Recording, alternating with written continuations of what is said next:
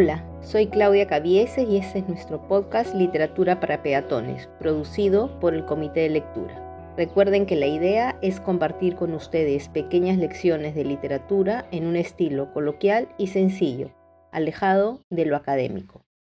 Hoy hablaremos de Hernán Cortés, a quien conocemos como el conquistador de México. Cortés nació en 1485 y tal vez sepan que siendo adolescente fue enviado a estudiar Derecho a la Universidad de Salamanca, pues su familia tenía una buena posición económica. Sin embargo, a los dos años abandonó los estudios, pero no por ello fue un desconocedor de las leyes de la época, pues luego trabajó como secretario de un escribano en Valladolid.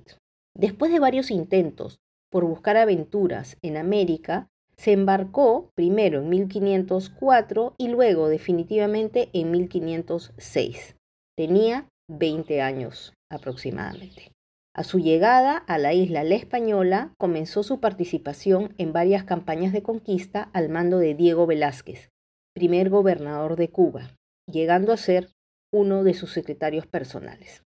En los intentos por llegar a tierra firme, él tenía un plan comandar su propia expedición de conquista.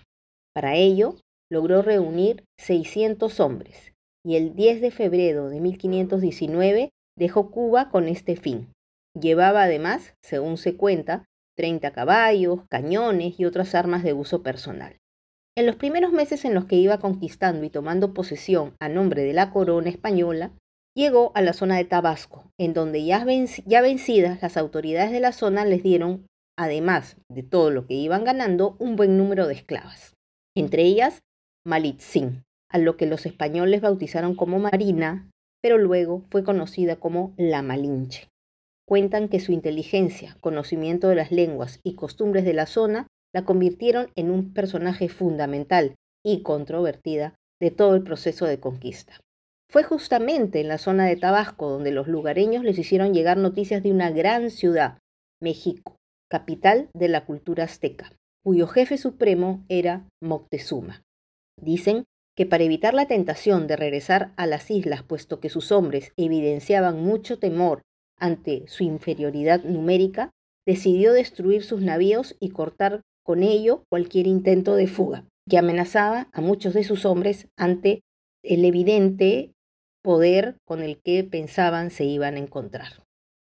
Se dice de ahí viene la frase quemar las naves, es decir, tomar una decisión de manera irrevocable, aunque otros se la atribuyen a Alejandro Magno en circunstancias similares. El cuento es que Cortés se quedó y contando con la ayuda de los pueblos sometidos por los aztecas, logró su conquista.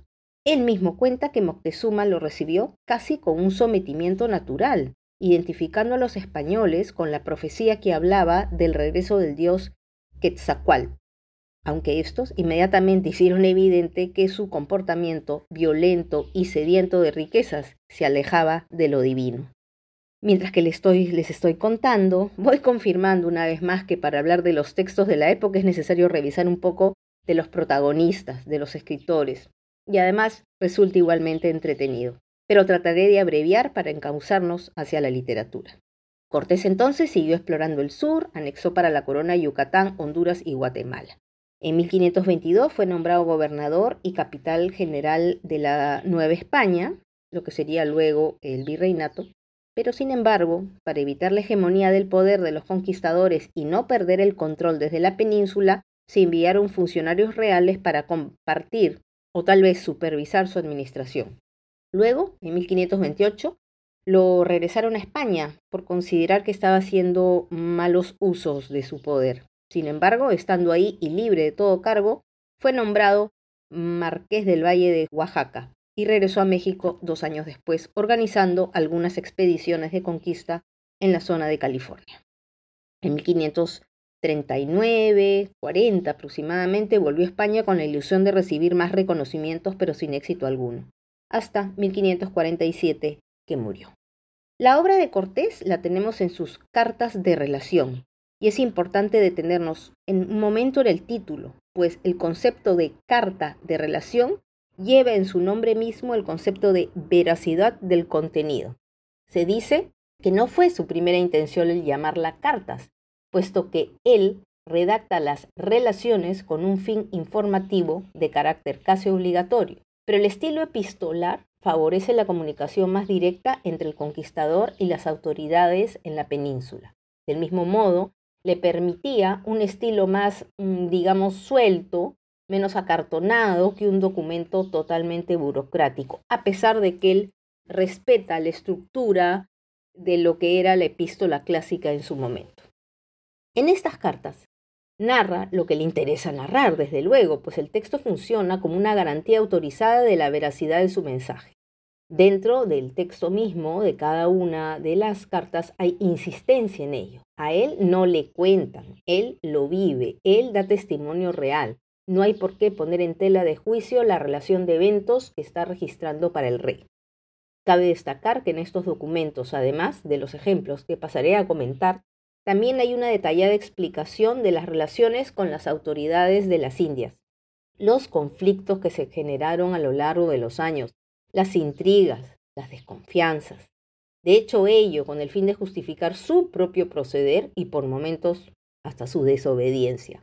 Las cartas fueron escritas entre 1519 y 1526. Cito. Porque nadie hasta ahora las ha sabido, cómo será, esta que nosotros, nuestras reales altezas, escribimos y contaremos desde el principio que fue descubierta esta tierra hasta el estado en el que al presente está, para que sepan la tierra que es, la gente que la posee y la manera de vivir y el rito y ceremonia, secta o ley que tienen, porque en todo vuestras reales majestades puedan hacer lo que más servidos serán. Y la cierta y muy verdadera relación es en esta manera. Vuelvo a citar.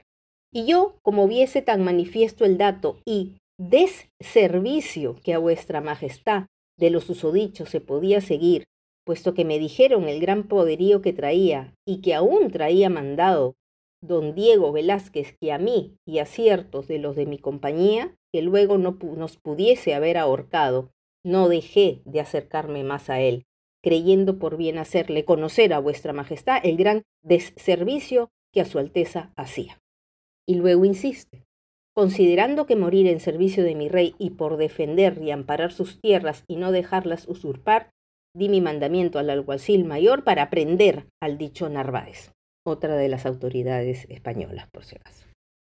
Y no solo de veracidad, de textos con veracidad que nos entrega Cortés, el estilo literario es trabajado, el uso de adjetivos, las exageraciones, la acumulación de términos, y la creación incluso de cierto suspenso nos indica que hay una intención importante detrás de ellos, que va más allá de la explicación.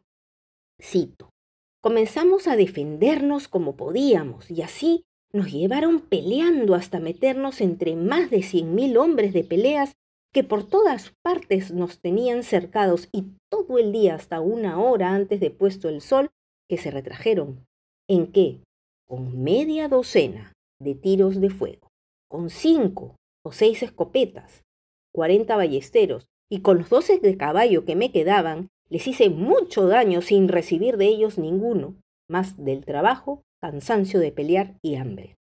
Bien pareció que Dios fue el que por nosotros peleó, pues entre tanta multitudes de gente tan animosa y diestra en pelear, con tantos géneros de armas que ellos tenían para ofendernos, salimos libres.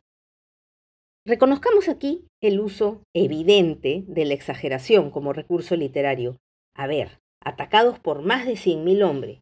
Ellos son unos 50 cristianos, con la ayuda extra de Dios se libraron de la muerte. De otro lado también narra las acciones de los españoles, que por cierto fueron sumamente violentas. Cito, y les dimos tal mano que en pocas horas murieron más de 3.000 indígenas poniendo fuego en algunas torres y casas fuertes donde se defendían y nos ofendían. Pero a la vez es capaz de hablar con bondad de los indios, de la grandeza personal de Moctezuma, quien lo recibe, como hemos comentado, como un salvador. Dice lo siguiente sobre Moctezuma, él, él cita a Moctezuma. Y las cosas que decís de ese gran señor o rey que acá os envió, creemos y tenemos por cierto. Él sea también nuestro Señor natural, ya que Él sabe de nosotros y por tanto os obedeceremos y tendremos por Señor, Señor al que vos decís, y que en ello no habrá ni engaño alguno. Y bien podéis en toda tierra que poseo andar a vuestra voluntad, porque será obedecido y hecho todo lo que nosotros tenemos para que lo quisierais disponer. En sus cartas, relación, tenemos amplias descripciones de los lugares, tradiciones, ritos, información de la vestimenta, de la vida cotidiana, de las comidas. De hecho, lo que más le impresiona es precisamente el tratamiento que recibía Moctezuma. Y al principio, cito, y fin de la comida y cena siempre le daban agua a manos y con la toalla que una vez se limpiaba nunca se limpiaba más, ni tampoco los platos y escudillas en las que le traían una vez el manjar que se los tornaban a traer, sino siempre nuevos y así hacían. Si mi memoria no me falla, creo que durante el gobierno del Tahuantinsuyo pasaba exactamente lo mismo la vajilla, por ejemplo, en la que comía el Inca, no se repetía, se eh, desechaba. Las ropas igualmente, se vestía con una ropa y al día siguiente se vestía con otra. Y así parece que hay algunas similitudes entre unas y otras historias de los primeros años de la conquista. Vemos entonces que finalmente ya no es solo un informe de lo que pasó, hay una intención también de proyectar la fidelidad, el liderazgo, la lealtad a la corona, esta imagen que él tiene de sí mismo de poder y vamos, que no es gratis finalmente. Ya, voy acabando. Queda claro que este personaje fue una figura sumamente polémica.